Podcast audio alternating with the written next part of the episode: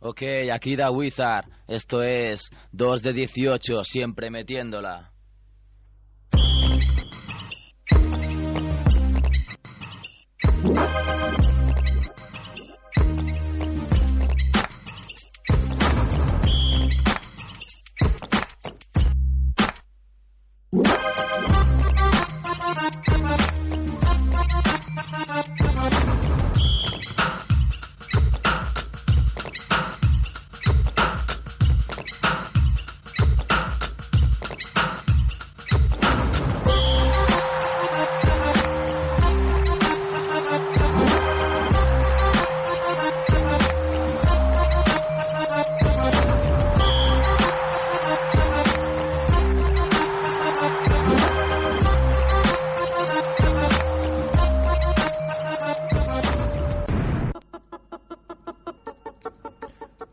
Buenas equipo, esto es 2 de 18, siempre metiéndola, programa de radio especializado en básquet y hip hop.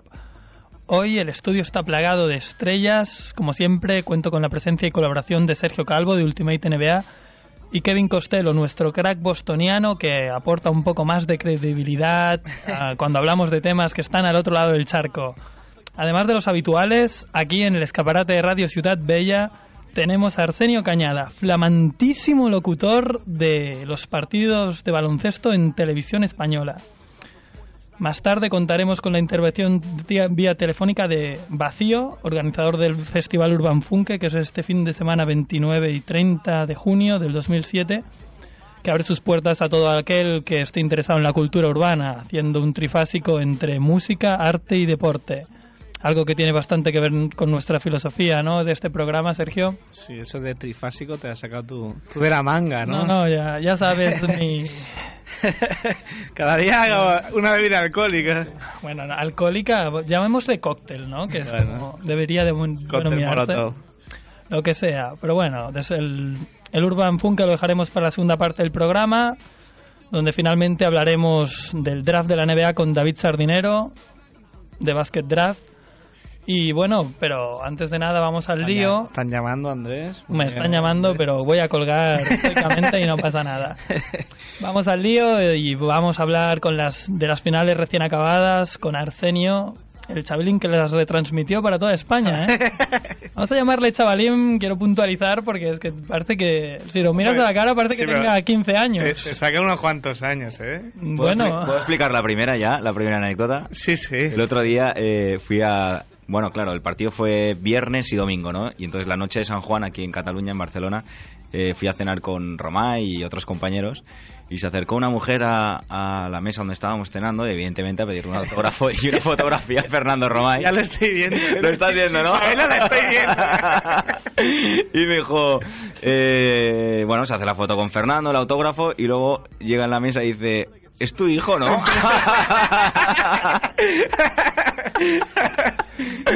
no, no, no soy el hijo de Fernando Romay. Los hijos de Romay que deben medir dos, dos 40 cada uno. Es, es lo que le dije, digo, hombre, por la edad, por la cara a lo mejor sí, digo, pero no me has visto la altura que no llego a metro setenta. Bueno, bueno. ¿Y qué? ¿Te machaca mucho Fernando Romay o no? ¿Con, el, ¿Con la altura o con la cara Bueno, de niño? con- con todo, con todo. No, es un tío muy cachondo, ¿eh? Un tío muy cachondo que, que, bueno, que ojalá mucha gente en la televisión tuviera el humor que tiene él. Un tío agradable, un tío que, que firma autógrafos a tutti pleni a todas horas, hace fotografías con todo el mundo, que de vez en cuando maldice el tema este de los móviles con cámaras porque dice, en vaya horas alguien se inventó un móvil con cámara. Porque claro, antes eh, cuando salías de marcha nadie llevaba una, o muy poca gente llevaba una cámara de hacer fotos, pero es que ahora sales de marcha y todo el mundo lleva un móvil con cámara de fotos. Ay, en situaciones comprometidas. ¿eh? Ahí como, como vio que bien avarellado, ¿eh? ya contó que vio avarellado. Eh, Si llegó a tener un, un móvil con, con cámara, tío, le hubiera hecho fotos. has pero no. captado la, la imagen. de fiesta y sin cámara. Bueno, hablamos un poco de ACB, o- Sí, de la final no, hay que felicitar al Real Madrid. que fue clarísimo vencedor. Sí, sí. Hoy comentaba con un... Bueno, comentaba con Kemp, nuestro crack de, de Lobzapas, que por cierto ha dicho que ya no va a poder venir. Él ha di- se inventa una excusa un poco barato. Ha dicho no va a poder intervenir. Yo creo que es porque está acabando Betty la Fea y ya no quiere perderse un capítulo. Una de Bueno, dos, el tema es que comentaba que él estaba contento de- del Madrid que, que el Madrid había podido celebrar el título en, en la pista. Y un poco eso confirma mi teoría de que la- a la gente lo que le cabrea es la, la polémica arbitral.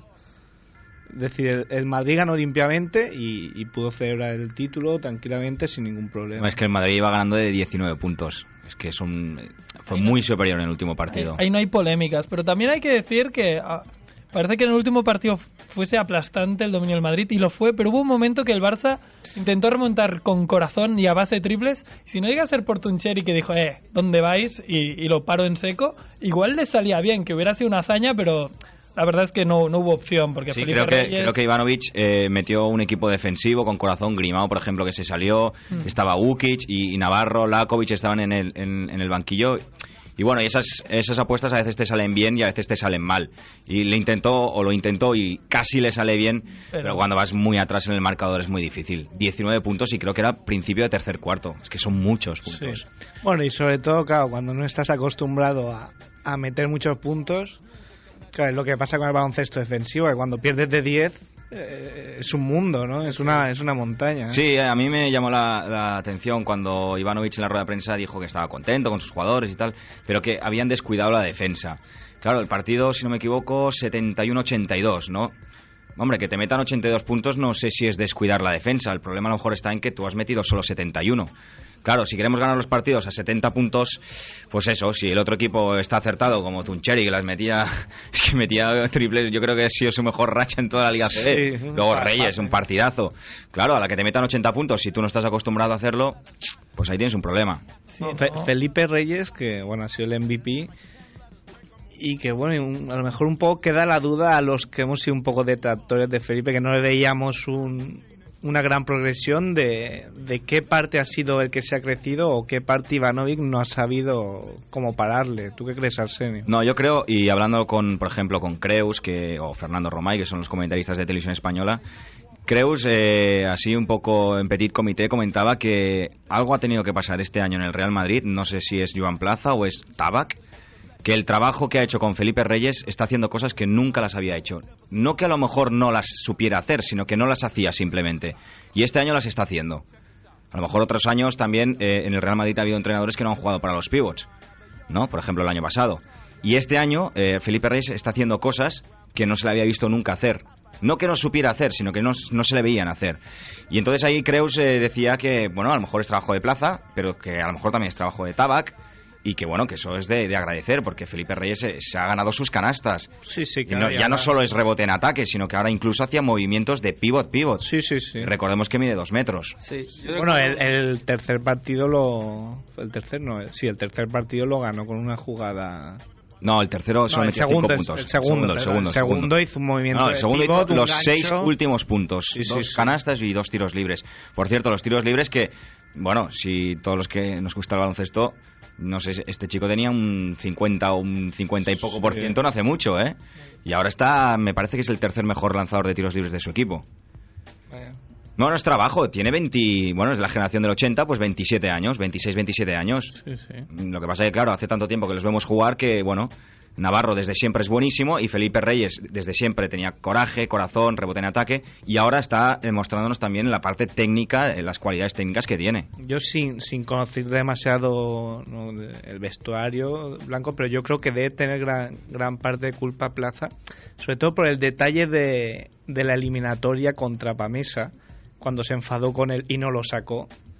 Bueno, es que esto, esto eh, también lo comenta Felipe Reyes, que fue un acierto de Plaza, que Felipe Reyes habló con Plaza, eh, Antonio Martín habló con Plaza, ahí con Plaza con Reyes, y que Alberto Herreros también, y que eso le ayudó muchísimo a mejorar su actitud en el campo. Él se dio cuenta que por ahí no podía seguir. Además, es que es absurdo. En el, Sí, en el- en el claro. baloncesto, protestar a los árbitros es muy absurdo. Porque en el fútbol, eh, un penalti es o no es, y entonces se ve mucho si un árbitro favorece a un equipo.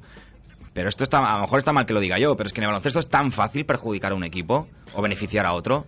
Es que simplemente que te piten una falta o no te la piten, tú ya estás con tres o con cuatro. Es que es muy fácil. Claro, claro. Por tanto, hay que olvidarse de los árbitros y, y, de hecho yo creo que bueno, en esta final, los dos primeros partidos el Barça cargó bastante con los árbitros, pero yo creo que han tenido una actuación. Es muy difícil hoy en día pitar un partido de baloncesto, tanto con Yo- tan, físico. Es que es muy Yo creo que, difícil. que solo el waterpolo debe ser más, complicado de pitar, ¿eh? El waterpolo ya debe ser, yo me imagino. Hay que decir para el que no lo sepa No, que, pero es que- que- no, no, no, pero es que el waterpolo, eh, si tú no tienes la bola, te pueden hacer todo lo que quieras. Que esta es una no- si tú no tienes la bola en el waterpolo, te pueden eh, eh, hacer lo que sea casi, ¿no? Ah, pues no, no Y- sabía yo esto. y entonces que es que en el baloncesto es muy difícil Hay, pitarlo. hay que decir para el que no sepa que Arsenio fue árbitro, ¿eh? Sí. ¿Tú sabías eso, Kevin? No, no, no. Por, es- por eso los defiendo árbitro. tanto, ¿eh? ¿Cómo, cómo, cómo te llevas con los, los, los árbitros ACB? Saben, saben tu pasado, cómo... Sí, hombre, sí, por ejemplo, eh, Juan Carlos Michana fue, era mi director, eh, Ana Cardús fue compañera mía de arbitraje, eh, no sé, Martín Bertrán me había hecho charlas, eh, Luis Guirao fue mi profesor en el cursillo para entrar a, a ser árbitro. Hombre, ellos yo creo que lo agradecen, ¿no? También que haya un periodista que no les meta mucha caña, porque yo no me meto con ellos, porque yo sé que es muy, muy difícil pitar un partido de baloncesto. Y, y es difícil pitar un partido de baloncesto en un senior normal, de los que pitaba yo, pero cuando estás ahí abajo, eh, yo recomiendo a gente que no vea el partido en la grada, que se ponga allí donde estamos nosotros ahora, por ejemplo, debajo de una canasta. Hombre, no os recomiendes, a ver si va a dejar todo el mundo ahí. 14 personas ahí abajo con vosotros. No, pero es que es alucinante, ¿eh? Es alucinante. O sea, los golpes, los empujones. Bueno, claro, y entonces el árbitro tiene que decidir lo que es falta, lo que no es falta, lo que perjudica, lo que beneficia, y eso es muy difícil. Bueno, yo, yo creo que lo peor de, de los arbitrajes es cuando se nota que, que a lo mejor ha habido una jugada dudosa en un lado, entonces en el otro intentan compensar. Es Pero un es que poco- eso es ya, pero es que eso es habitual en la persona misma, en el carácter, no Ya, en, la, claro. en la actitud de la persona o no sé. Eh, tú a lo mejor has tenido una duda y dices, ostras, a lo mejor allí me he equivocado. Pues en la próxima duda a lo mejor lo, lo haces para el otro, para el otro lado. Igual te equivocas en las dos y... Sí, no, sí, igual sí. Pero hay que recordar que el arbitraje eh, en décimas de segundo o en milésimas está- de segundo tienes que hacer claro sonar el que- silbato y en ese momento levantar un brazo y ya, eh, no sé, es que es muy difícil. Está claro que Muy eso es dificilísimo. ¿Tienes, ¿Tienes alguna anécdota así que recuerdes de, de tus tiempos? ¿Cuánto tiempo estuviste arbitrando? Estuve seis años. Ostras, tiempo, ¿eh? Sí, sí, estuve seis años, además también subiendo eh, muy jovencito. Y claro, mi aspecto de niño, pues bueno, ya te lo puedes imaginar, ¿no? Encima. si ahora con 30 años tengo cara de no, niño... el hijo de Romayo, te digo otra vez. si ahora tengo cara de niño, cuando tenía eh, 19, 20 años y me tocaban pitar seniors, pf, yo pasaba mal a veces, ¿eh? Señor que todavía hoy le piden el carnet para entrar a la discoteca. ¿Había mucho vacilón o qué en el, en el básquet? No, la verdad es que, eh, no sé, otros deportes, pero en el baloncesto la gente es bastante respetuosa con, el, con los árbitros. Yo en seis años he tenido medio problema. O sea, no llegó a un problema, medio problema. Y bueno, yo he pitado en toda Cataluña. En toda la provincia de Barcelona, toda Cataluña y de todas las edades. No, el baloncesto es bastante respetuoso con los árbitros. Yo creo que por eso, porque la gente sabe que es muy difícil pitar y que, y que no es como el fútbol. El fútbol a lo mejor estás 10 minutos sin hacer sonar el silbato y cuando lo, lo haces sonar te has, has equivocado. Pero es que como en el baloncesto, cada 20 segundos tienes que decidir una cosa. Pues claro, te puedes equivocar, pero de, de mil te equivocarás, bueno, pero acertarás 900. En el baloncesto, de, en el fútbol, de tres o cuatro, si la fallas en dos, pues claro, es más grave.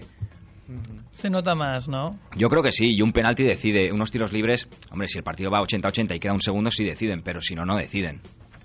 Pero yo creo que eh, en los últimos años hay, hay un ambiente muy crispado, ¿no? En- con, con respecto a los arbitrajes.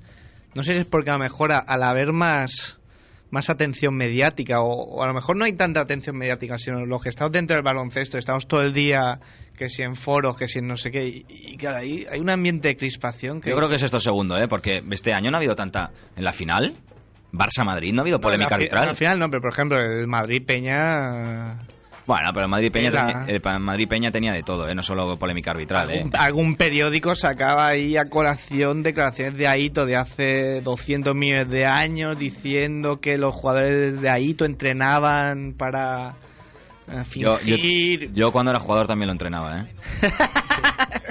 ¿Vosotros? Yo lo ¿No? entreno todavía. sí, Ah, sí. ¿ves? es que eso se entrena, ¿no? Sí, sí, sí, Y, eh, y sí. me juego lo que quieras que Plaza lo entrena, ¿eh? También. Plaza es de la escuela también de Aito, ¿no? Sí, claro. Pero que no es malo entrenarlo. Eh, A forzar las faltas en ataque. ¿No es malo? claro. es- Claro, no, a mí no, a mí no, a mí no me parece bien ni, ni siquiera en otros deportes. En, fútbol, por ejemplo, que está muy mal visto, no sé. No, pero en fútbol sería Pero- simular, pero eh, No, forzar pero una, no una simular, falta en sino ataque a lo es simular. mejor hacer un poco no más teatrero, pero a lo mejor es para que te vean. No, hay, ayudar, eh, ayudar entre comillas al árbitro. Mira, la, la norma que se rige en los árbitros eh, normalmente en la falta en ataque es eh, si el golpe es frontal o, en- o con pecho es falta en ataque, si el golpe es lateral o con el hombro y tal es falta en defensa. Bueno, pues si tú a, su- a tus jugadores le dices que eh, con eso es lo que van a pitar los árbitros, pues tú entrena a que el golpe sea en el pecho y no sea en el lado. Cuando te plantes, eh, que el golpe te venga al pecho. Bueno, Sí, sí. tampoco es tan grave. Eh, No, no, eso no, pero lo que trabajar pasa es eso. que yo creo que se refería más a.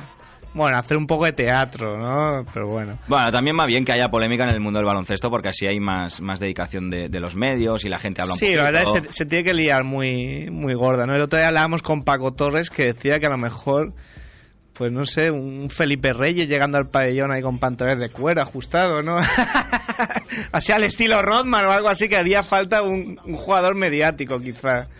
Sí, haría falta que los jugadores mediáticos no se fueran de España, que yo creo que es el gran problema que tiene este deporte, que, que si bien en el fútbol los mejores jugadores vienen a España, le hace Beckham, Zidane, Henry ahora, eh, el problema del baloncesto es que los mejores jugadores, y algunos son españoles, se van de España para jugar. Ese es el problema. Ese creo que es la gran diferencia eh, de nuestro deporte con, con respecto al que siempre nos comparamos, que es el fútbol. No, está Que aquí tenemos muy buenos jugadores, uno de los mejores, por ejemplo, Gasol, ¿no? Y no, y no lo vemos jugar porque no todo el mundo ni tiene el plus, ni está dispuesto a levantarse a las 2 de la madrugada para ver un partido y que luego los partidos que ves en la NBA, pues bueno, hasta que no llegan los playoffs casi, eh, pues tampoco mucho. Y si encima el Gasol no llega a los playoffs, pues nada, ¿no? Claro, claro. Vamos, tengo aquí una pregunta, eh, una pregunta trampa, me ha hecho un pajarito sobre tus inicios. Que hablas de baloncesto americano, creo que tuviste que entrevistar a un jugador muy carismático y lo pasaste un poquito mal. Eh, eh, Iverson. ¿A Iverson? No, mal no, si tenía traductor. Ah, tenías traductor. Sí. Vale, pero no me han contado bien la historia. No, hombre, lo, lo pasé no mal, sino que estaba nerviosísimo porque yo era becario. Y me, dije, me dijo mi jefe, oye, mm, tienes que irte al Hotel Ars a entrevistar a Allen Iverson. Y yo, ¿cómo? Lo sí, sí. Que, que no sabes ni cómo llegar. Te- Hombre, becario, no sé si era mi segundo mes de becario en televisión española. Yo, bueno, digo, será una broma porque yo tenía un jefe muy cacho, bueno, que, que está todavía en televisión española, que era bastante, que es bastante cachondo y tal. Digo, se está quedando conmigo, ¿no? Y no, no, era una promoción de Reebok. No, traductor, bueno, hombre, Ah, bueno, cuando es promoción, todas las facilidades del mundo. Además, no era una entrevista individualizada, me parece que me tocó hacerlo con TV3. Éramos tres o cuatro televisiones, luego tres o cuatro radios, luego tres o cuatro periódicos. No, ¿Quién te ha contado eso? Así ¿Quién te que ha contado se- eso? No, gente, gente de mi entorno. No, no voy a decir, no voy a decir que... Sí hice el pecado, pero no el pecador, ¿no? No, dile que, que lo- lo- si lo pasé mal es por, por eso, ¿eh? Hostia, imagínate, becario, Allen Iverson. Sí, ¿eh? sí. Hostia, te sudaban hasta las manos. ¿no? Y no dices, a ver si le voy a preguntar algo que no le gusta. aquí me raja, bueno, ¿no? claro, en el Hotel Ars, eh, que estaba con toda su comitiva, ¿eh? Eh, en plan, en una plan planta- Maradona, una ¿eh? planta entera para él, Sí. ¿no? Bueno, bueno. Y bueno, luego ya empezaste en LEP con Moncho Gonsalve, que bueno, de vez en cuando te deja decir algo, ¿no? Qué malos sois. ¿no? sí, eh, empecé en LEP. El año anterior eh, hacía partidos en LEP con Kiko Martín, que es ahora el jefe de, de comunicación de, del Menorca, que era el, el jefe de prensa de la, de la Federación Española. Y luego ya el otro año ya me pusieron con, con Moncho Monsalve. Y he estado casi dos años con Moncho Monsalve también en LEP. Bueno, un hombre del que tal? tienes, Se- tienes que aprender muchísimo. Se cuentan historias legendarias. Sí, de sí, ¿eh? sí, sí. Un hombre que tiene ¿Dentro una- de la pista o, o en restaurante? Yo he ido más en, en restaurantes, ¿eh? Un hombre que tiene una memoria prodigiosa, Sí. la verdad. Sabe dónde ha estudiado cada jugador, en qué universidad. Sí, ¿eh? No, no, brutal, ¿eh? Brutal. es brutal. Tiene Yo mucha muchas veces, eh, él, él va sin... Él normalmente llevaba solo un papel en el que tenía sus claves del partido y tal. Y bueno, yo me preparo muchísimo los partidos. Llevo casi hasta donde... No solo a la universidad, sino hasta el colegio donde han estado los, la los guardería. americanos, ¿no? Y, y a veces él, sin venir a cuento, eh, hablaba de un americano en tal universidad y tal. Y yo, yo decía, "Uf, no puede ser, no puede ser. Yo miraba mi papel y, hosti- y es que lo clavaba, ¿eh? Lo clavaba. Sí, tal, porque en tal año estuvo en tal universidad, no sé qué. Y, y yo decía, pero si no lleva nada escrito, lo sabe todo el tío. La verdad es que sí, la verdad porque esto lo quiero decir en su defensa porque de Moncho Monsalve se recuerda mucho eso que le metieron rollo Kelvinator y, y entonces el tío lo describió y tal. Pero es que eso no quita que en realidad sí que sabe un montón. No, no, es que, Cuenta, a ver, es cuéntalo porque- para la gente No, no, no, pero porque un día eh, le metieran una, eh, yo te explico mil. Exacto. Pero Sí, sí, sí, claro. es lo Es que como de los árbitros, ¿no? ¿Eh? Por un día... No, no, es que yo te explico mil que, que que yo las quería llevo apuntadas, que yo, pues claro, porque yo no tengo esa memoria y que yo no lo conozco, y él sí, porque él en verano está en Estados Unidos, porque lo saben todo, lo saben todo. Sí, sí. Hay gente que lo sabe todo el baloncesto. Sí, sí, yo, yo coincidí con él en la República Dominicana viendo jugadores de allí y es que los conocía también y era increíble porque rollo, si conoces a un montón de jugadores dominicanos y tal, mira, este chico jugaba y tal, y era verdad. Bueno, de hecho creo que tiene varios entrenadores en la CB que de vez en cuando le llaman, ¿eh? Para, Sí. oye, que nos hace falta un cuatro tirador de tantos kilos, no sé qué. Que Su, su base de datos que lleva en la cabeza. Sí, sí, la verdad que... No, y es un tipo encantador con el que se aprende mucho baloncesto y una persona que, bueno, que, que en su época ya jugaba en el Real Madrid y, y que, y que ha marcado, no, no una época, pero que, bueno, que ha estado ahí. Y, Sí, que, sí, y- no. y que además es muy buen comunicador. Es una persona que, que comunica muy bien y Bueno, y sobre todo yo creo que transmite su, su auténtica pasión por el baloncesto. es un enamorado. Un enamorado del deporte que, que, que lo, tra- lo sabe transmitir. Porque hay gente que, está, que es enamorada de este deporte pero que no lo sabe transmitir.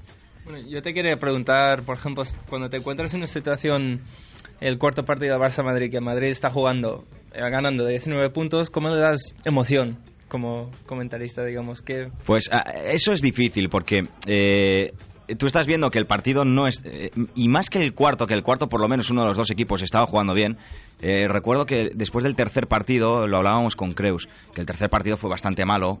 En, en cuanto a, a nivel técnico y táctico y de emoción incluso y, dices ostras eh, qué tengo que hacer para que la gente no se me aburra en casa o para que la gente no desconecte y bueno, pues no sé, o intentando gritar un poquito más los triples o los mates, o, o haciendo que una jugada de nivel 5 la hagas o- nivel 8. Pasa que, claro, hay mucha gente que entiende muchísimo de básquet y dice, bueno, este me está metiendo en esta jugada y, y la jugada es de nivel 5. Pero bueno, claro, es que si no, ¿qué haces? Ganando de 19, por 19 que ganaba el Madrid, ¿qué haces? Sí, sí. Claro, para el periodista lo mejor que le puede pasar es lo que pasó en los dos primeros partidos. Que gane quien gane, se decía en el último minuto. Eso es lo mejor. Claro. Pero eso no pasa siempre, y menos en el baloncesto. Claro. No sé, eh, a veces engañar un poquito eh, de buena fe al espectador. Aunque, bueno, a veces es imposible. si todo el partido van de 20, no, no se puede. Puedes guardarte ahí unos chistes en la recámara, Bueno, ¿no? Para eso, Bueno, tenemos, para para- Fernando. Romay, ¿no? Está ahí... Para, para eso tenemos a Fernando.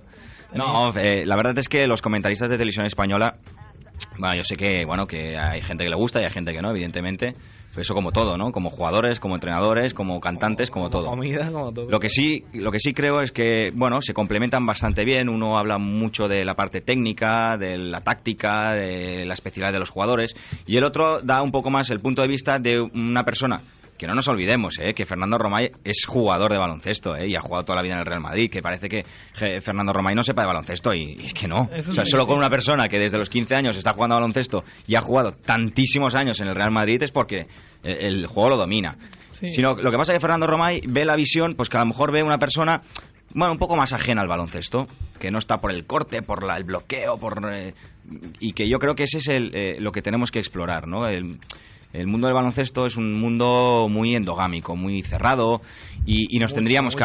Sí, ¿verdad? Sí, sí, sí. Bueno, lo, lo- lo vemos cuando, no sé, cuando a veces quedamos la gente de baloncesto que uf, es que es como un bucle, ¿no? Siempre hablando de lo mismo y, y siempre muy... Y, y entonces yo creo que el, este, la- el gran paso que tiene que dar este deporte es ese. Eh, yo estoy segurísimo que aparte del efecto Fernando Alonso, de la Fórmula 1 antes eh, sabían 10 y ahora saben mm, 100.000, ¿no? O, o no es que sepan, sino que lo ven simplemente. Yo, yo, a lo mejor no Que se saben lo que... interesan, Sí, que se interesan. Y entonces es lo que tenemos que conseguir, que el baloncesto sea un, un deporte interesante para la gente que le gusta simplemente el espectáculo, el deporte o, o- o la tele. Es que yo creo que, que el baloncesto es... O la gente del baloncesto es muy dura consigo mismo. Mu- mucho, porque- mucho, muy exigente. Mucho. Sobre todo, bueno, lo que decías un poco, ¿no? Habrá quien le guste o quien no, pero parece que hay una actitud casi de... Nadie tiene ni puta idea. Lees los foros y nadie tiene ni puta idea. Sí. Coño, pues, claro, lo que tú dices, Fernando Romay ha jugado mil años a, a baloncesto. Además, Romay, que curiosamente, claro, siempre queda a lo mejor un poco la imagen de él llorando porque le habían pitado falta o de un tío muy torpe. Pero coño, Fernando Romay, No, Fernando Ramírez fue la primera persona de más de 2'10 que, que jugó en España, ¿no? claro, lógicamente, él mismo lo dice, que él no era gasol, lógicamente, pero... Pero claro, hay- en internet hay una jugada de un cost to cost de Fernando Romay que acaba con un mate o los dos tapones que No, simple- a Michael Jordan en, en Los Ángeles. Sí, ¿eh? simplemente, eh, ¿cuántos jugadores hay hoy en España en Liga CB de más de 2'10? ¿Cuántos? Ah, pues, ¿Qué hay? eh, ¿No? ¿Cuántos? No, No sé. si- Más de 5 no, ¿no? Con la palma de la mano. ¿Qué? ¿Gasol? Eh, el, el americano este del, del Bruesa, ¿no? O- Sí, eh. no, no, no hay más, ¿no? Y él hacía 2'13 ya en su época. Es que no hay muchos jugadores de más de 2'10. Solo por eso, bueno, un mérito, ¿eh? Ha jugado en el Real Madrid, ¿eh? Sí, sí, claro que no ha jugado. Eh. Que, que no estaba... en- no, no. Cogullos. No, está claro, yo creo que es acertado buscar en, en una retransmisión los roles de cada presentador. Si los dos presentadores fueran los cracks y fueran iguales, pues igual sería un palo, porque sería ahora escucho uno, ahora escucho al mismo. Pues está claro, porque como tú has dicho, hay mucha gente distinta y quien no encandile por un lado, pues encandilará por otro. Igual también existe la gente pues que los odiará a todos, pero es que eso va a existir. Sí. Contra eso no de puedes... todos modos, tiene, tiene más Claro. leche cica en televisión española porque, claro, te ponen a Romay, que tú mismo has dicho, como medimos lo mismo, no llegamos a 1,70, y te ponen a Romay y, y antes a Ferran Martínez. Te pueden poner ahí, yo que sé, a- a Bueno. Tengo, tengo a Creus, que, que es más alto que yo, evidentemente, no es muy difícil, pero bueno, ya es un poquito más... de Claro, mi es, es un poco cómico, ¿eh? Cuando estéis en el descanso en los tauretes esos de, que os ponen de contar chistes de Eugenio y sale Romay y al lado... Los hermanos Dalton. No, pero lo peor es cuando nos metemos eh, cinco en un coche, ¿eh? Eh, no sé... En un Twingo. Pero casi, ¿eh? O cuando tenemos que ir a re- a- a- en taxi a los pabellones y tiene que entrar Yo- yo pensaba Ferran que- Martínez, yo que ibais a Romay. limusina así Sí, abierta. Sí, sí, sí, sí. No, está bien, está bien. No, la verdad es que eh, es curioso porque yo antes de conocer a gente así tan alta no, no sabía mucho de su vida, pero... Sabías que existía, ¿eh? No, pero es, dif- no, pero es difícil, ¿eh? En, lo- en los hoteles, por Sí, ejemplo, ¿no? Ferran Martínez, que alguna vez nos hemos echado una, eso, una siesta y estamos viendo un partido o algo y estamos en la misma habitación. Eh, el tío con, con la silla al final de la cama para poner los pies para que los pies descansen sobre una silla. Porque claro, van a hoteles y los hoteles no tienen camas de dos, ¿cuánto? De Ferran también es un 2.13. 13, creo. Y para buscar zapatos y cosas así también debe ser. Sí, no, no, sí, a Fernando. Bueno, Fernando cuenta la anécdota que eh, él sigue manteniendo relación con Tachenko porque en Rusia a Tachenko no le hacen zapatillas y se las, se las consigue Fernando Romay aquí en España. Y le manda las zapatillas para Tachenko y para el hijo de Tachenko, que se ve que también ya es un, un tío- un- Que no eres tú. No, no, no, no. Ah, vale, vale. Pero el, el- el Tachenko creo recordar que no es tan alto. Creo. No, no, pero que ya, que ya empieza Pero- a ser alto, sí, sí. ¿Sí? Sí. Yo- No, no, tan alto no. Tan alto es imposible, ¿no? sea, Los hijos de Romay no, no. Los hijos de Romay, que tiene tres, dos chicas y un chico, no, eh, ¿el chico cuánto me dijo el otro día? Dos, dos pelao o... Sí, sí, O sí. sea, que no son dos trece. Y la mujer de Fernando es muy alta también. Pero a mí me... Pero jugaba en las categorías inferiores del CSK de Moscú, me suena. ¿El hijo de...? ¿De Tachenko? No o lo me, sé. ¿O me estoy equivocando? Puede ser. El hijo de un jugador así muy muy alto, me es que me suena que fuese Tachenko, igual me equivoco. No, puede ser, puede Pues he ser. visto el concurso de mates de, de Vila García de hace dos o tres años y lo ganaba el hijo de este jugador que igual era Tachenko y era brutal, era brutal, ¿eh? Para, para ser un, un hombre blanco, unos mates que, que ni Bob Sura, ¿eh? Y vos- es que otro día me equivoqué, dije Bob Sura había ganado un concurso mate. Confundiendo Y te la han metido, con- ¿eh? a la con- con primera. Bren Barry y aquí como son Ya- un poco, son ya- un poco putas. pues, Ya, ya veo que la gente de básquet no perdonáis una, ¿eh? Son un poco friki, sí, porque lo dije y aquí como si hubiera dicho, todo el mundo se echa la pausa a la cabeza. Sí, el- el- el- Primero bueno. miradas de confusión y, y pensar, quizás me equivoco yo y luego no, no, no, que es Bren Barry. Bueno, no hemos sacado la lista, ¿eh? De Rafa Decina, que nos dices? Buah, es un crack. Rafa Vecina es una de las personas que más me ha enseñado a entender el, el baloncesto. Además, eh, eh, Rafa Vecina tiene eh, la mezcla, podría ser una mezcla entre Joan Creus y Fernando Romay.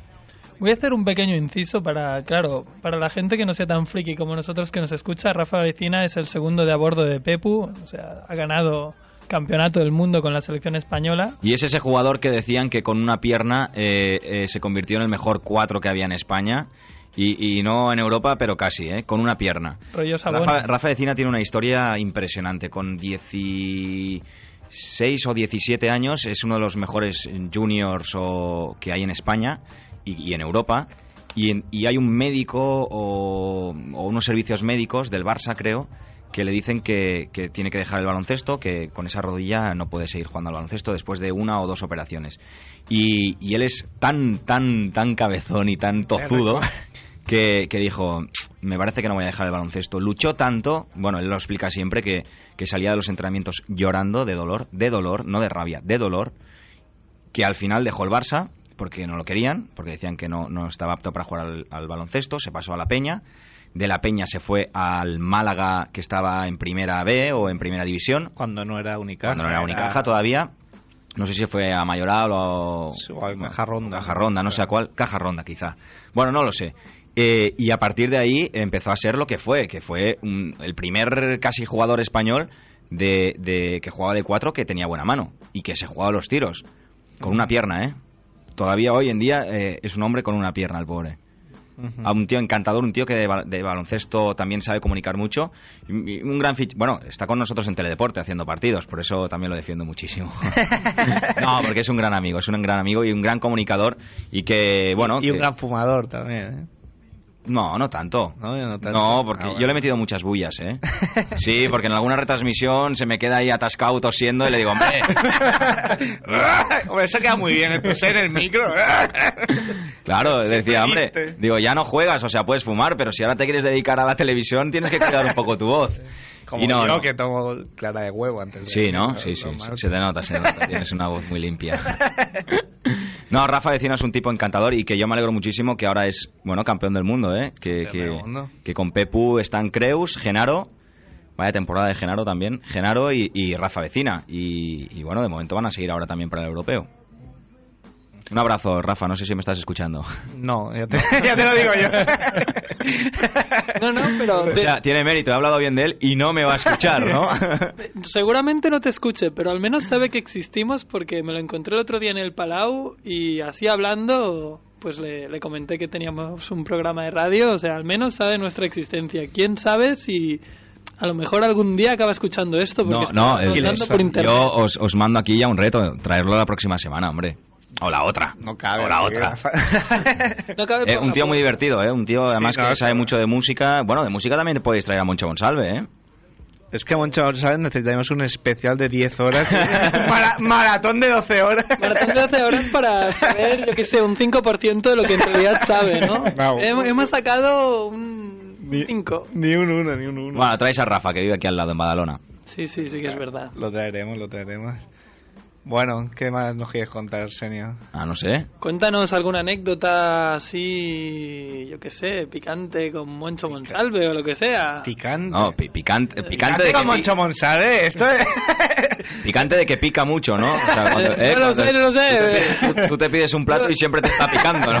Yo Por eso picante. Yo estoy buscando la primicia, picante en el sentido que... No, hombre, picante, Moncho Monsalve, ya te digo, como no sea de comida, de- del otro está felizmente casado y, y no hay donde pillarle. No, pero me refería contigo.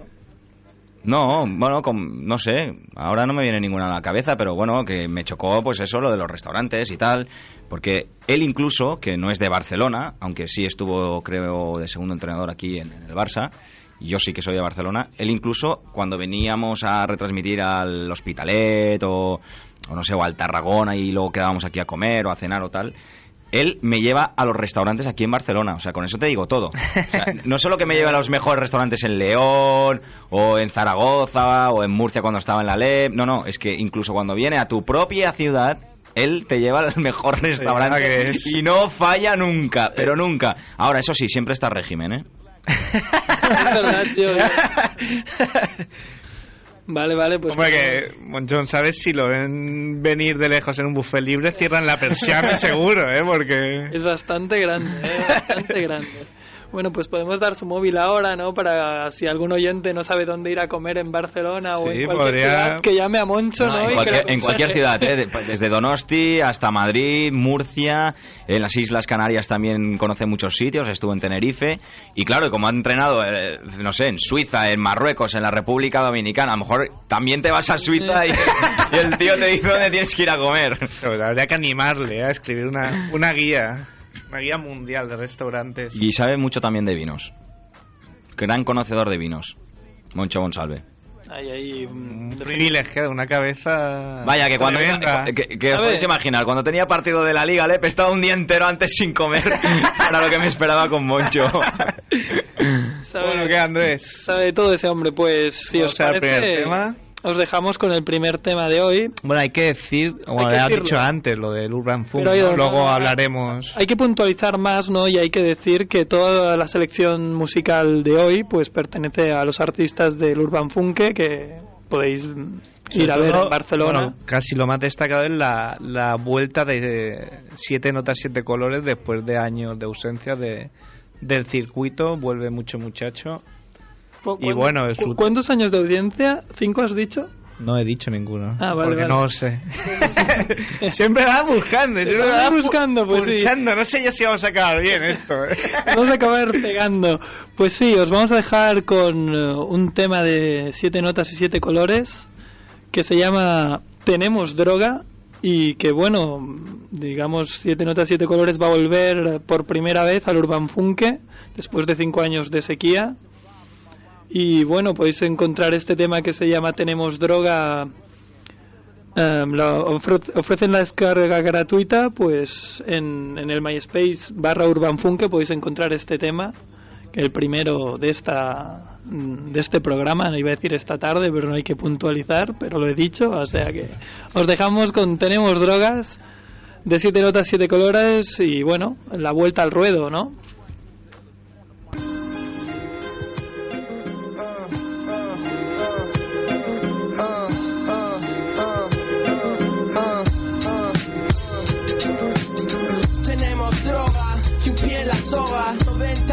90 minutos antes de prórroga. Sé que estás ahí reconociendo la obra Ya es hora, sabéis que me sobra. Se paga el peso, el esfuerzo se valora. Tengo fuego en la boca, como Mario Cobretti en Cobra. Yo te entiendo, abusadora. Nadie te regala los billetes. Panoja Tienes un buen fajo, deja que en tu cara me corra Porque es así ahora, algunos tiempos mejoran. Las estadísticas en los tiempos me corroboran. Lo que mi cerebro ahorras lo gastaríais todas.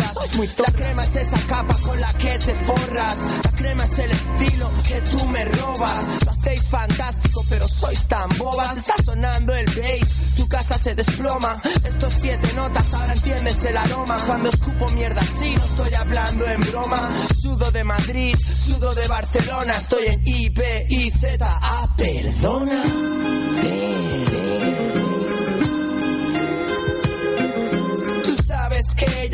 importa nada porque estoy feliz, sé que te voy a quemar.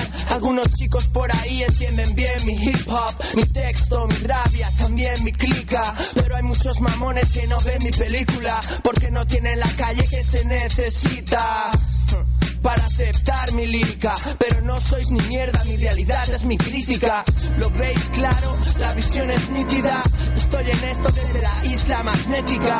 Corre a por tiritas, ha vuelto el especialista, el especialista en rimas que tú necesitas. Pero si me empujas, voy a caer. Porque estamos en la cuerda floja. Solo necesito un poco más de qué, un poco más de panoja. Perdidos en la calle sin saber qué hacer. A quién le importas, entiéndelo. Tengo que comer, pagar facturas, comprarme ropa, echar gasolina, cerrarte la boca. Tenemos droga.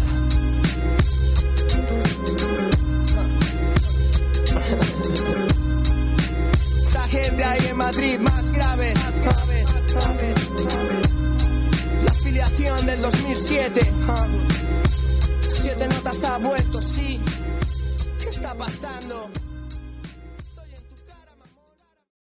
Creo que tenemos con nosotros a Vacío, organizador del Festival Urban Funke, que este 29 y 30 de abril abre sus puertas, ¿no?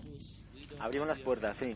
Aquí te tenemos. ¿Cómo estás? Pues muy bien, estoy aquí pues, con una cerradura, preparando ya la puerta y preparando todo la- para que no chirríe cuando entras al local. Oye, que es eh, vacío, ¿Urban Funke o Urban Funk? Porque nosotros somos un ¿Tú qué poco... crees? A ver, Somos un poco catetos, ¿tú ¿eh? cómo harías? ¿Tú para leer así un poco, sin tener demasiada idea de nada y un poco natural, cómo lo leerías? Yo leería Ur- Urban Funk, pero no sé.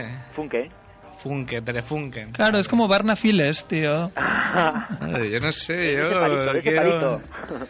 Aquí estamos, estamos, que- en, estamos en España. Es en que como, te- como tenemos a Kevin, yo qué sé. Claro, tenemos a Kevin, tenemos aquí el especialista americano en NBA. Claro, igual él lo leería dis- distinto, ¿no? Queremos que quede claro ya para empezar el nombre, que es No, lo más exacto, o sea, importante. hay muchas formas de pronunciarlo, ¿no? Hay gente que lo pronuncia un poco más guiri, hay gente que lo pronuncia un poco más catalán, hay gente que lo pronuncia un poco más castellano, hay gente que no se atreve ni a pronunciarlo. Bueno, pero lo- importante, como siempre, es el, el contenido, ¿no? Claro. Que es Eh, música, arte y deporte. Básicamente, ¿no? Si no me equivoco. Y Es lo bueno, hacemos todos los días, ¿no? Un poco. claro, y es un poco también la filosofía de este programa, por eso te llamamos y, y vamos a abrir las vistas a nuestros oyentes a lo que pueden ver este fin de semana en Barcelona, si están cerca o si se quieren dar un viajecito. Claro. Pues cuéntanos. Pues bueno, yo os puedo contar un poco que empezamos, bueno, hemos hecho ya dos exposiciones previas, una exposición en Valerie, en la Galería Valerie de Barcelona, con, sobre un artista sueco, se llama PMKFA, es un hombre que trabaja diseño gráfico y también eh, ilustración y todo esto, es, un, es una persona que vive en, en Tokio, pero que, que, eso, que es, que es natural de Suecia. Suecia es el país invitado este año, sobre todo en el entorno del arte. Entonces esa expo está activa hasta el 31 de agosto, con lo cual tenéis tiempo y tiempo para poder pasaros por allí. Al mismo tiempo hemos abierto una expo, en la inauguración ha sido el pasado 21 de junio en Igua Pop Gallery, que está, sabéis todos, en la calle Comercio de Barcelona. Ahí hay una exposición increíble sobre tablas de surf customizadas por artistas de todo el planeta, desde Australia, Japón, Inglaterra, Francia, no sé, está desde Will Barras al Mr. Yago, a yo que sé, el Nicolás O'Neill, hay de todo tipo de gente. Las tablas, la verdad es que que te quedas te quedas tablado cuando son muy guapas y la expo después tiene su punto. Yo también os recomiendo que si queréis pasaros a verla pues mira la retina no va a estar nada cansada de ver esas cosas. Sobre todo... Ah, sí, no, perdón, iba a decir que sobre todo para el que no esté pillando dónde están los sitios, que puede conectarse a la web urbanfunke.com claro y allí lo Y encuentra. salir de dudas, fácil. salir de dudas. Pues toma un poco de ancho de banda que vamos sobrados este año me alegro, me alegro. La web muy guapa de, de diseño y de todo, eh, por ¿Te ha cierto. gustado? sí, Sí. sí, muy Sí, sí. gracias Está, está currada. Guay. Lo que más me ha llamado la atención, lo que más me ha gustado que el país invitado sea Suecia, ¿eh? Yo creo que... sí No sé qué os parece a vosotros, equipo, pero ¿qué os parece como país invitado Suecia al Urban Funke? Bueno, un poco... anima un poco no Sí, un, un poco ¿En qué estáis pensando? ¿no? Estos son de, de la época de, de la transición un poco, ¿eh? de, de Alfredo Landa esperando a la No, sueca. no, no, digo que anima un poco el Eh. sentido de que, de que, bueno, sabemos que en Barcelona hay muchísimos suecos, todos tenemos a un amigo sueco en Barcelona, ¿no? Hay mucha gente por ahí flotando, y entonces surgió de la forma más natural, a través de, pues, de amigos que teníamos tal, el año pasado tuvimos a Francia, el primero a Inglaterra, y este año era como, va, ¿por qué no hacemos Suecia? Porque nos lo dijeron nuestros amigos suecos.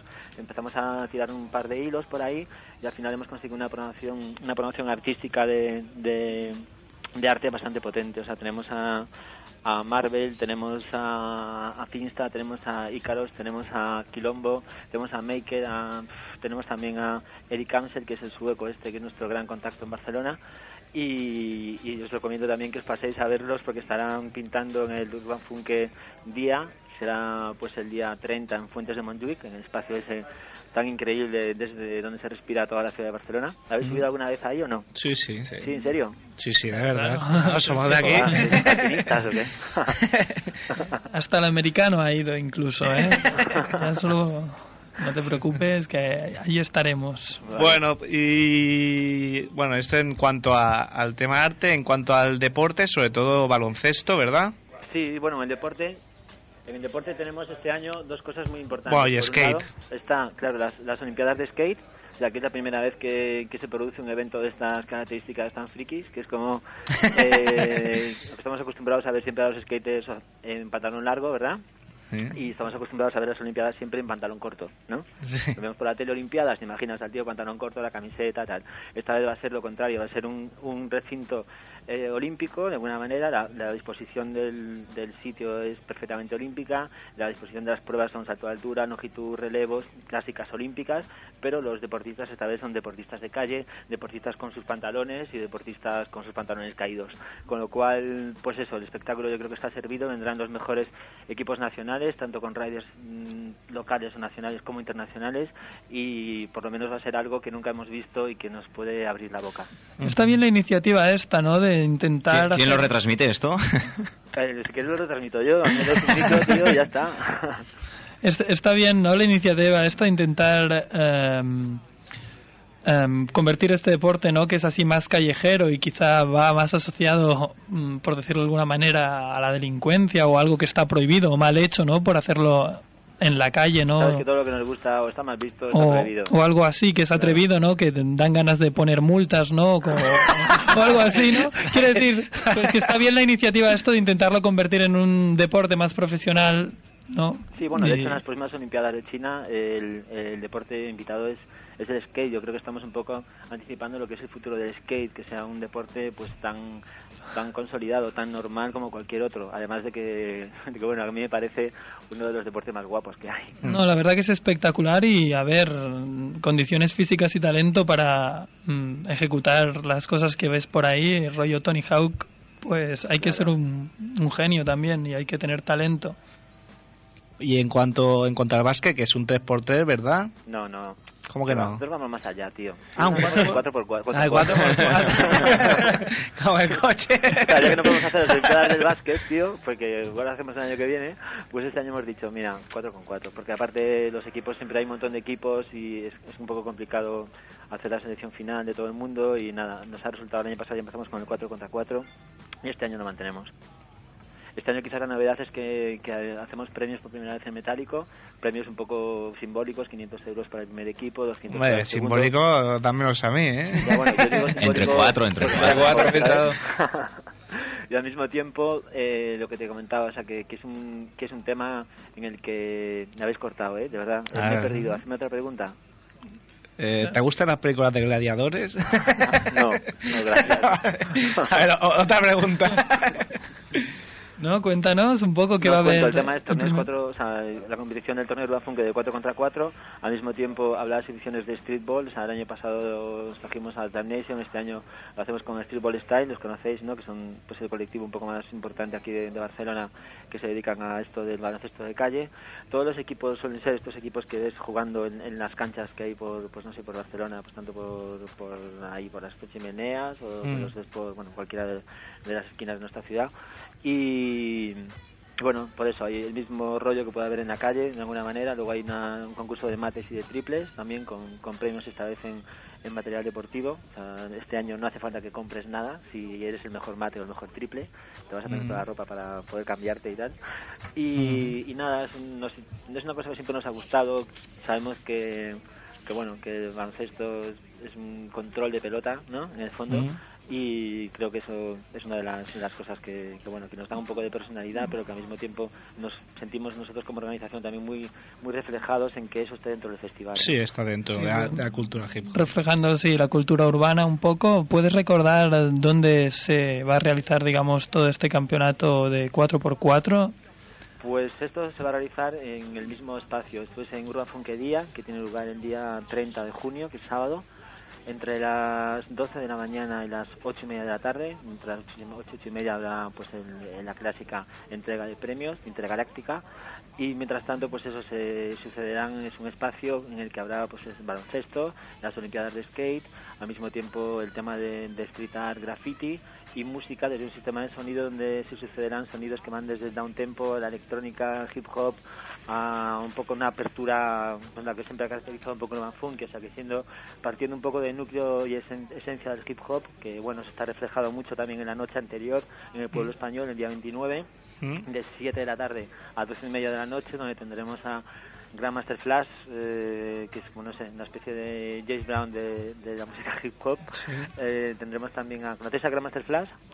Sí, claro, lo conocemos. De hecho, vamos a cerrar quizá Ah, vamos a poner un tema de Grandmaster Flash hoy, porque ya toda la selección de, del programa de hoy pertenece a artistas que entran en vuestro festival y una de ellas es Beat Street de Grandmaster Flash versus Sugar Hill y Gang. Hmm, ya, sabes que se llevan fatal ahora, ¿no? No, no sabía. No lo, no- no lo sabíamos, ¿ves? Aquí nos aporta... Claro, es que es un tema de- del año 82. Por claro, eso, o sea, en es- 25 no es- años han podido llover. No, no, no es de ahora. O sea, ahora siguen llevándose mal, pero ya desde aquella época hubo un mosqueo entre ellos porque era como la parte más auténtica, real y la parte un poco más eh, comercial de alguna manera, ¿no? Entonces había como, hay, sigue habiendo a estas alturas esa, esa ¿cómo se dice? Esa espina que No se, no se ha, no se ha cicatrizado la herida. Sí, de hecho, bueno, no os puedo contar, pero estuvimos a punto de ponerlo juntos y hubo un mosqueo increíble. y luego lo de la- baloncesto, una cosa que antes, lo que cuando me quedé en blanco, ¿sabes? Sí. Bueno, me pasa una vez cada 10 años, cuando Bueno. quedé en blanco, me quedé en vacío, os comentaba una cosa, que era que, que una de las cosas que más nos atraía siempre a la hora de, de empezar a diseñar un poco lo que iba a ser el evento, era el tema de que, de que nos gustaba que la gente participara, o sea, que no sea un evento en el que simplemente vas como observador, que también puedes formar parte Que puedes de jugar a básquet, que puedes hacer skate. Exacto, que puedes, este año lo, del- lo del skate, bueno, alguna gente se ha podido inscribir, pero es, es bastante pro, o sea que... Que, Mm, Que vas a hacer el ready, ¿no? Se ata con tu no, no, porque en el fondo las pruebas, o sea, las pruebas son tan... No puedo decir Difíciles. sencillas, pero son tan... Están basadas mucho en los trucos más básicos del skate, ¿no? O sea, el hacerse un ollie más o menos potente tiene mucho que ver con, con poder estar en, en Urban Funk haciendo, haciendo las Olimpiadas, ¿no? Pero bueno, que es una- un tema que siempre nos ha traído, ¿no? La participación del público, el que el festival no sea solo nuestro para el público, sino que todo el mundo al final tenga algo que aportar, ¿no? Pues esa es la clave para conseguir el éxito, pues son desde... ¿Tú crees? Yo espero que sí, desde aquí, desde 2 de 18... Con su vasta experiencia logrando éxito. Claro, claro.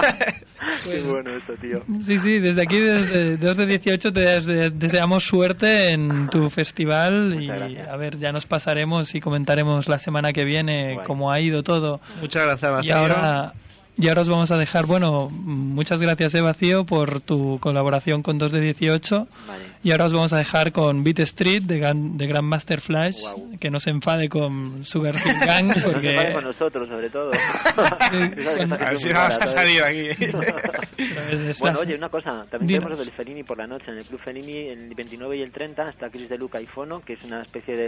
es un, un tema un poco que, que a partir de este año queremos mantener también como parte de nuestra personalidad, que nos encontramos muy a gusto, pues con una mezcla entre electrónica y, y hip hop un poco intergaláctico, ¿sabes? Saliéndonos un poco de lo que son los estándares de, los dos géneros, y Chris de Luca y Fono son un exponente de ello, Chris de Luca es el 50% de Fangstorum, y Fono pues es un productor, pues eh, bastante integrado, bueno, totalmente integrado en la escena de Berlín, que forma parte del sello Catapult y que es uno de nuestros hombres también de cabecera. También tenemos el día siguiente, el día 30, de J. Saul, que desde Detroit nos viene a, a ponernos a bailar y a excitarnos con su sexual eh, ghetto tech, que es una mezcla, ya sabéis, de, de electro, de techno de Detroit y de hip hop. Pues muchas gracias. Ese último apunte ahí en el Club Fellini por la noche. También hay Urban Funke y ahora os dejamos con Beat Street. Una cosa, una cosa, la última. Dime una. Dejas con la palabra Da igual, luego lo cortamos todo. ¿eh? bueno, luego lo cortaré, ya lo sé. La última es que se puede ir con balón a todos los sitios. ¿Con un balón de baloncesto? Exacto. Hola, o sea, eso- el típico que ves a un- llegas a un local por la noche y dices, oye, con el balón no pasas. Esta vez eso no va a pasar. Ah.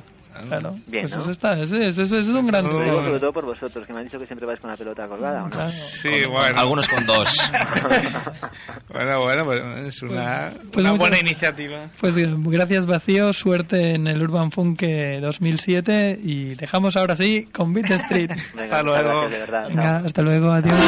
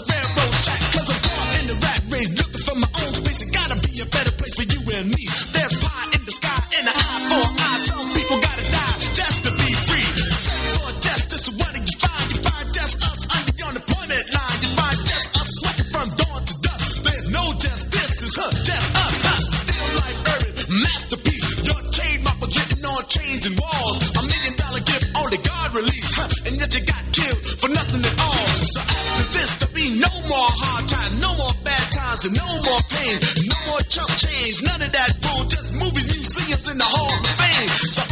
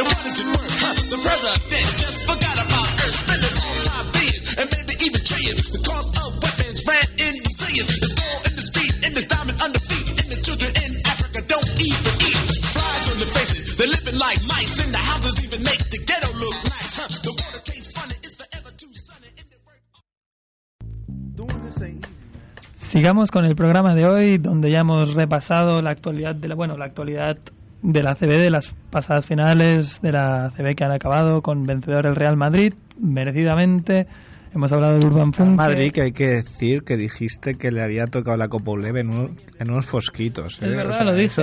Dije que a mí me... hay que recordarlo también. ¿eh? Sí, sí, hay, hay, que recordar que la, la, la Copa Uleve me compré unos fosquitos y me tocó. Arsenio me está mirando con cara de circunstancia, pero...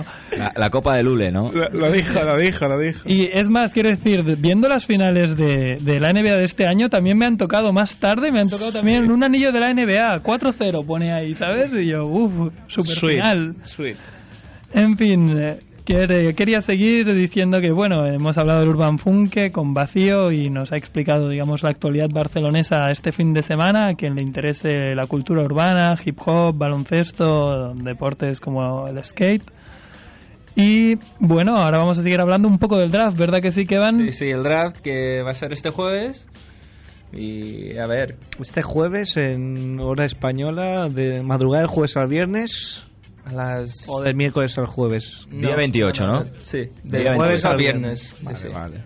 Vale, vale, pues ya lo que tenemos claro. claro. ¿eh? Que, que, claro. que quede claro, no vaya a haber alguno que se quede, se Como meta por ejemplo hice yo este año con un partido de edad, pero bueno. Bueno, siempre, tiene que haber alguno. Se me deja Pero- un tonto. Pero bueno, para, para amenizar la velada, pues contamos con un experto en el draft de la NBA, un amigo de, de Sergio, que se llama David Sardinero, y lo tenemos con nosotros, creo. Sí, hola, buenas tardes. Hola, David.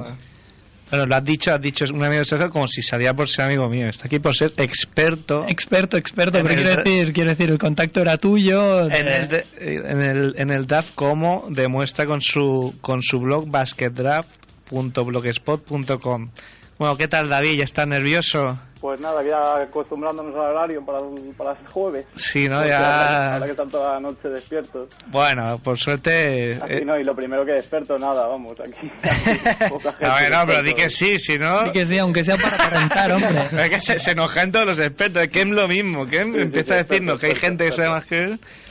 Bueno, eh, cuéntanos, cuéntanos un poco la, los prospects, los bueno, ¿Cómo lo ves? los, los mock drafts que se llaman. ¿Qué es, qué es un mock draft? Sí, para, que, pues- para el que no lo sepa. Sí, es que hay mucha gente que se piensa que cuando leen que Golden State, por ejemplo, quiere seleccionar a Rudy, ya dan por hecho que Rudy va a ir a ese equipo o que va a jugar en ese equipo. Hmm. Y no es más que una predicción, que hace cual- lo puedo hacer yo, lo puedo hacer cualquiera. Entonces es simplemente intentar ajustarse más o menos según las noticias que van saliendo y tal, y es más es simplemente una predicción. Según.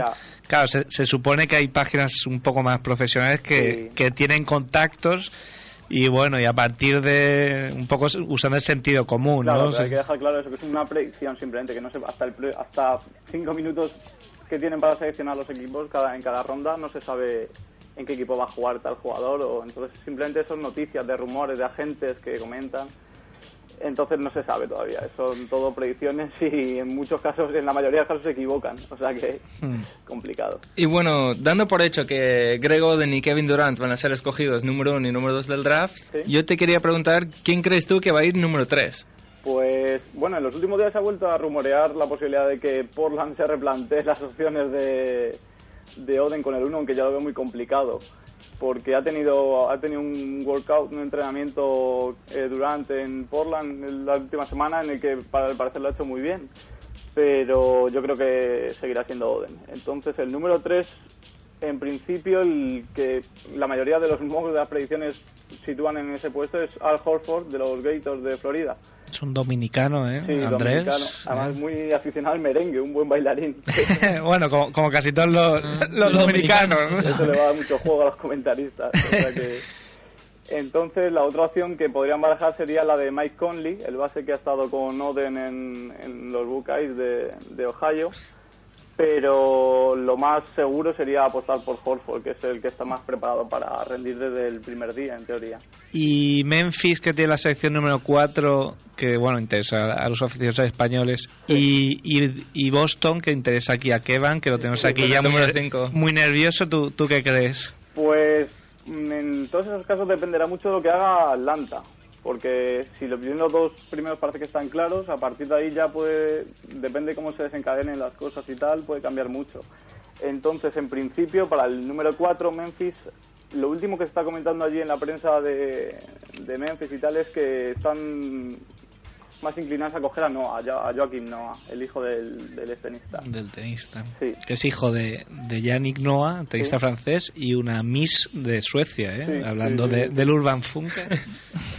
que, que, por cierto no ha salido muy muy guapo, teniendo en cuenta estos progenitores, él es bastante feo, es una cosa Sí, un poco, un extraña. ¿eh? Ya, ya. Sí, sí, sí.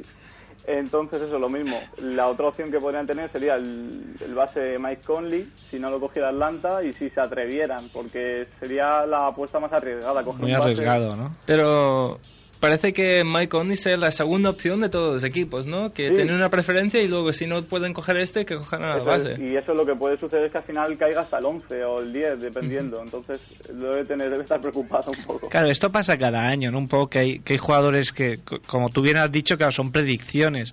Y a lo mejor hay jugadores que, Sí, que pueden claro. caer el 7 y al final caen en segunda ronda y claro, están ahí los pobres aguantando el tirón con unas caritas que... Sí, todos los años pasa que gente que está, que en principio parece que está claro entre los 10, 15 primeros y al final, el año pasado, por ejemplo, pasó con Marcus, Marcus Williams, el base que seleccionó los Nets, ¿Mm?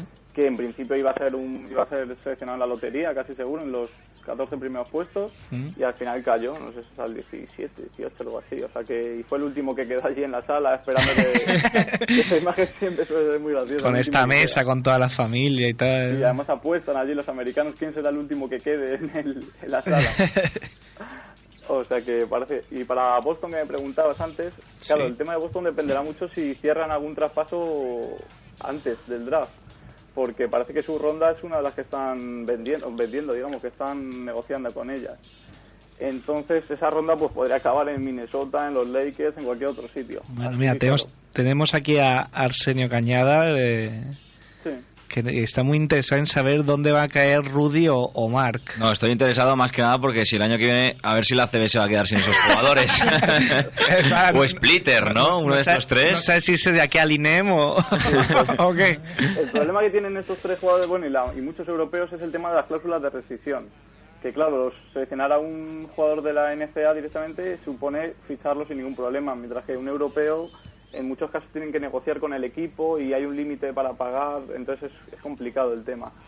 Entonces eso hace que, por ejemplo, jugadores como Splitter, que podrían ser muy interesantes para ser en- seleccionados entre los 15 primeros, o pues puedan caer al final, incluso a finales de primera ronda, y en algunos mocks ha empezado a aparecer ya en principio de segunda ronda, aunque sería complicado. Hay que, hay que decir también para, para el que no lo sepa, siempre nuestra labor de, de, de Profesor. infor- de informar un poco como el libro gordo de Petete, eh, enseñar entreteniendo, que es muy diferente, eh, o sea, no, no da lo mismo caer el, el número uno el número 18, cada uno cobra un, Claro, claro, el un salario diferente. sí, está el sueldo estipulado directamente en proporción a la posición en la que queden. Entonces, incluso la segunda ronda tienen menos años de contrato garantizados, o sea que es muy importante ese tema. Y e- respecto a Rudy y Mark, pues pasa lo mismo. Rudy tiene una cláusula con el DKV Juventud que no se sabe hasta qué punto va a favorecer su salida o no. Entonces, claro, eso a muchos equipos les echa para atrás a la hora de poder cogerle con un puesto alto. Entonces, lo último que se está oyendo por allí es más o menos que saliera en el puesto entre el 18 y el 25, algo así. En algunos equipos, pues, por ejemplo, los, los Warriors están por ahí, los Lakers están sobre el 19 por ahí. Entonces, pues algo así sería. Y sobre Mark es mucho más complicado porque a partir del 20 es muy, es- ya sí que depende mucho de lo que, ha, lo que haya pasado antes o de lo que quieran. Entonces podría salir en, en principio de segunda ronda, en algún equipo que tenga varias rondas como Seattle, que tiene 31 o 35 Mm. o incluso entrar a finales de primera ronda.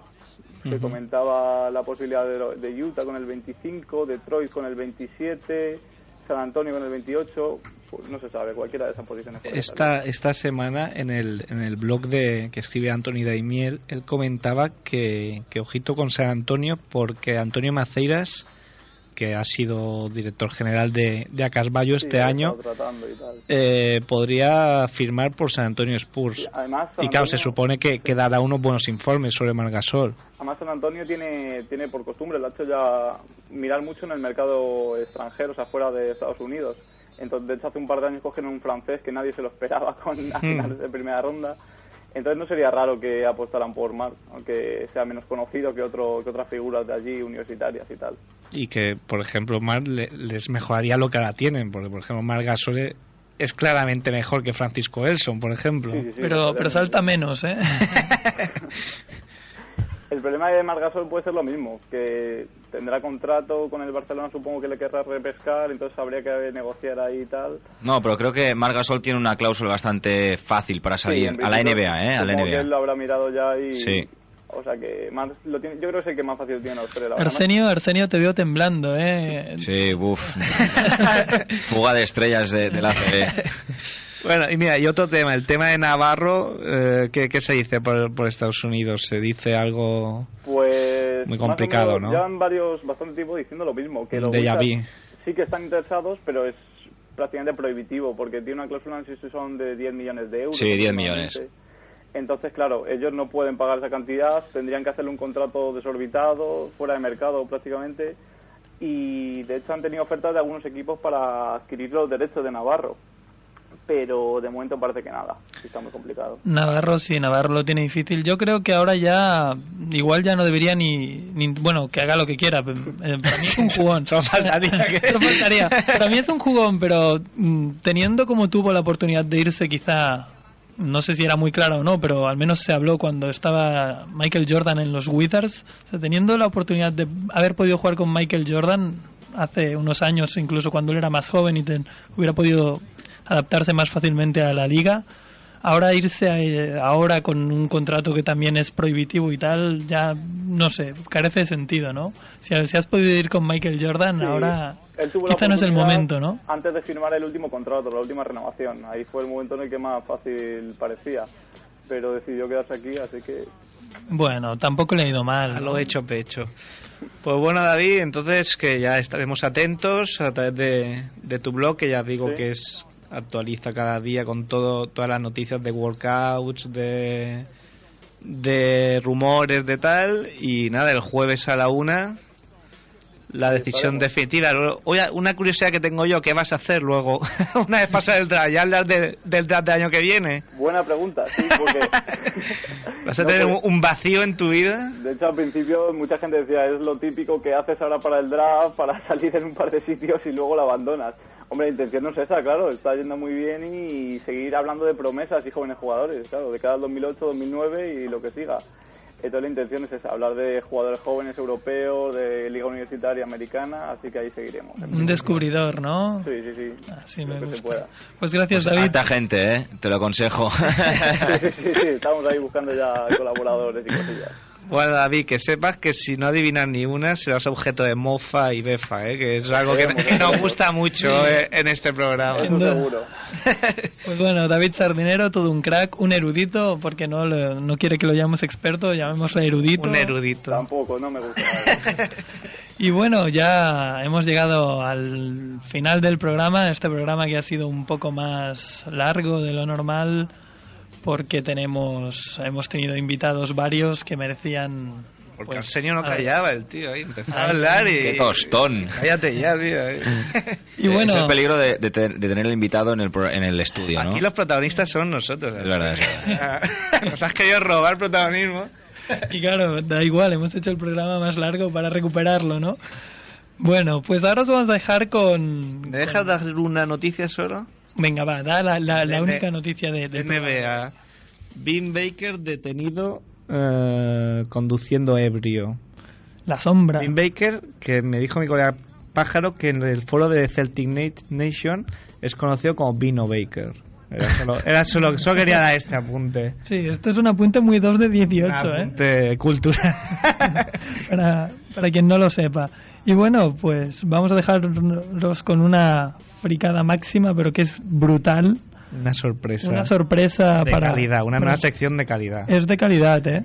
Porque ya os voy a decir, mm, me refiero a lo de fricada porque es una sección que dura 2 minutos y 18 segundos. O sea, ya vamos vamos fuertes y es como un regalo que nos ha dado ¿Te puedes creer que acabo de pillar lo de 2 minutos 18 segundos? ahora mismo. Ahora mismo lo- lo- Siempre se toda la hablando con el autor y lo acabo de pillar. Pues siempre se aprende algo nuevo, Sergio. ¿Ves?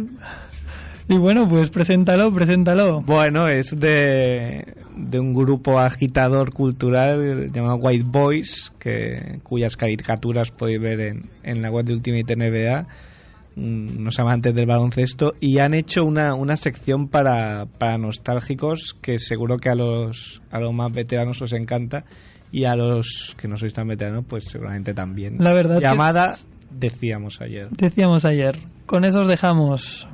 Que vaya bien. Decíamos ayer.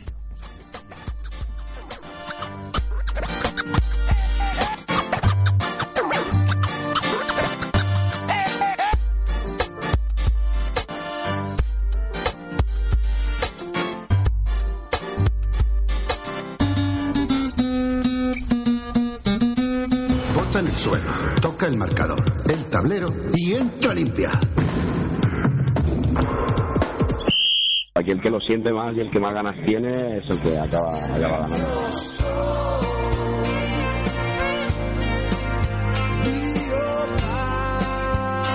Doc Rivers jugó el Mundial del 82 en Cali, de tan buen recuerdo para España, y fue el hombre que falló el tiro en el último segundo que hubiese dado el título a Estados Unidos contra la Unión Soviética. Efectivamente, un tiro lateral que se jugó arriesgando porque la verdad es que le dieron la bola cuando no había tiempo. Le hicieron el responsable de aquel mundial y no le salió bien. de estos deportes que van tomando cada día más importancia y que son un auténtico espectáculo como es el baloncesto. Juegan el 13 Jim Thomas, el 11 una auténtica rodilla Glenn Rivers, el número 4 Tony Carr, que es el que tiró ahora, el número 5 Jeff Turner por parte norteamericana y el número 15 Wiggins.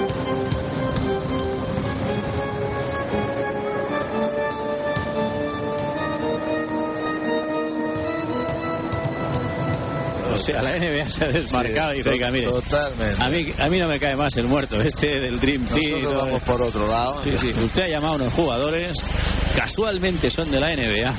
Es curiosa, Pero- es curiosa la reacción, ¿no? Ahora mismo, pues, eh, el debate que hay en estos momentos en la, en la calle, ¿no? Y entre los medios de comunicación, entre todos los analistas, es tratar de descubrir el por qué, ¿no? El por qué está Estados Unidos jugando a este nivel, el por qué pas- está pasando estas cosas cuando siempre ha habido una gran diferencia entre un baloncesto y otro. Aquí el que lo siente más y el que más ganas tiene es el que acaba, acaba ganando.